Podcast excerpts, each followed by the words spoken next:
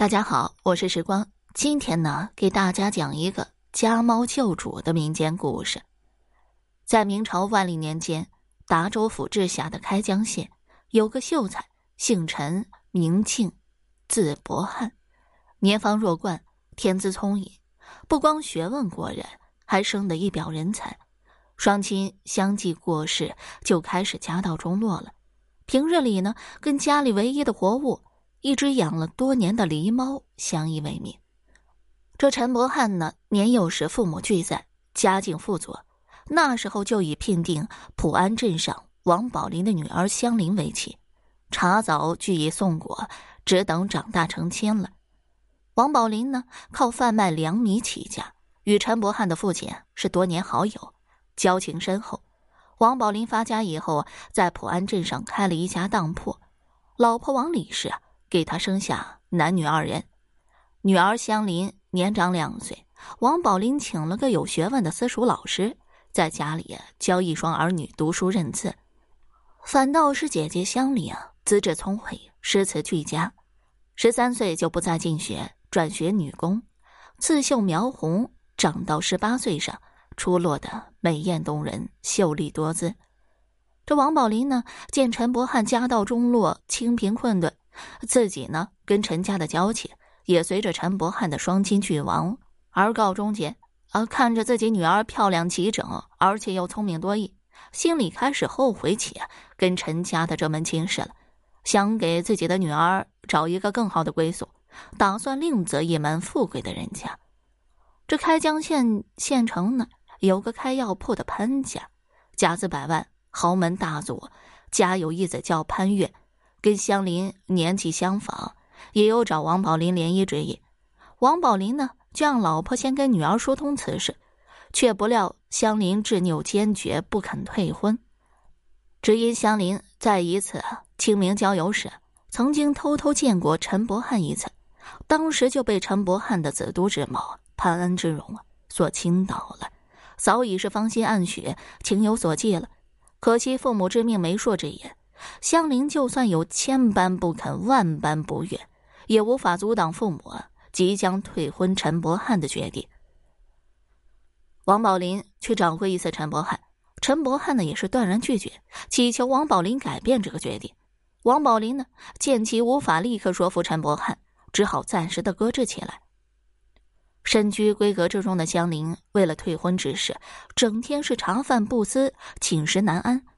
这天晚上。香菱望着窗外清冷的月光，不知不觉又回忆起了陈伯汉踏青时玉树临风的模样，情绪忧伤的提笔写下七言律诗一首啊，借以抒怀明志。银河鸟雀渡牵牛，泪眼含情晓月悲。泛彼薄舟唯我特，标眉怨郎待急催。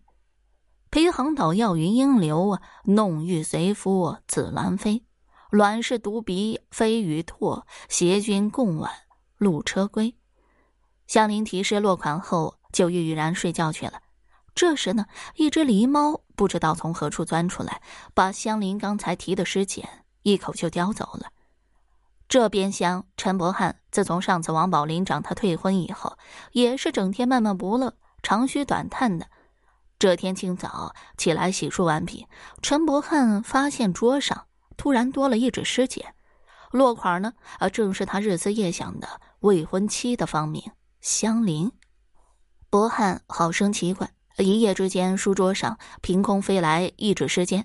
等他细细品读完这首七言以后，心情豁然开朗，明白了，香菱本人也是反对退婚的。还借诗言志，表明香菱早已情寄伯汉，今生非伯汉不嫁。香菱呢，也绝不是嫌贫爱富之人，始终还表明，只要伯汉愿意娶她，香菱就愿意随伯汉过着粗茶淡饭、布衣书食的生活。伯汉反复品读着香菱的诗，更坚定了伯汉拒不退婚的决定，同时也被香菱矢志不渝的心意所感动，也跟着提笔回诗一首。夜半独自寂寞醉，寒窗瘦影人不寐。明朝随意摘仙桂，锦帐同心鸾凤背。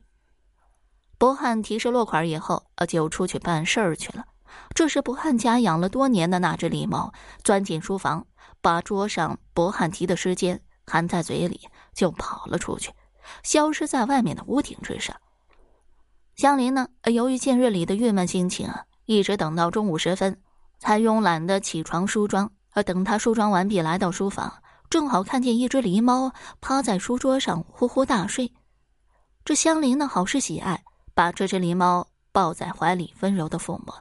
这时才发现自己昨晚放在桌上的诗笺不见了，取而代之的呢是另外一纸诗笺。香菱仔细品读，发现这诗的落款正是自己早已芳心暗许的博汉所题。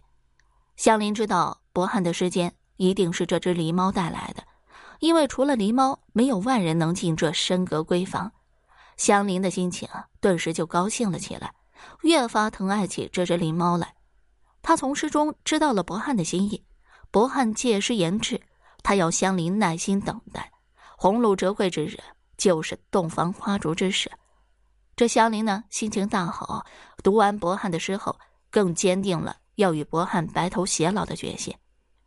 话说潘家这边呢，不停的催促王宝林尽快跟陈伯汉。解除两家的婚约，尤其是潘家担心没有啊下定婚聘之前罪无保证，所以催之甚急呀。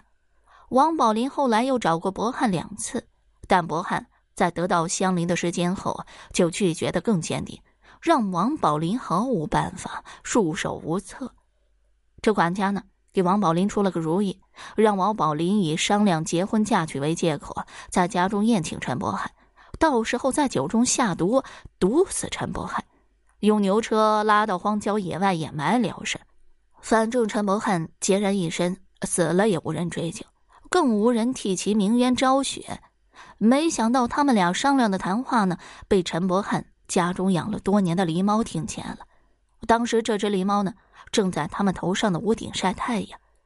这王宝林呢，心情忐忑的接受了管家的意见。当天晚上。把陈伯汉请到家中赴宴，酒过三巡，王宝林悄悄的把毒药下在了酒里，给陈伯汉的酒杯里啊满满的倒上。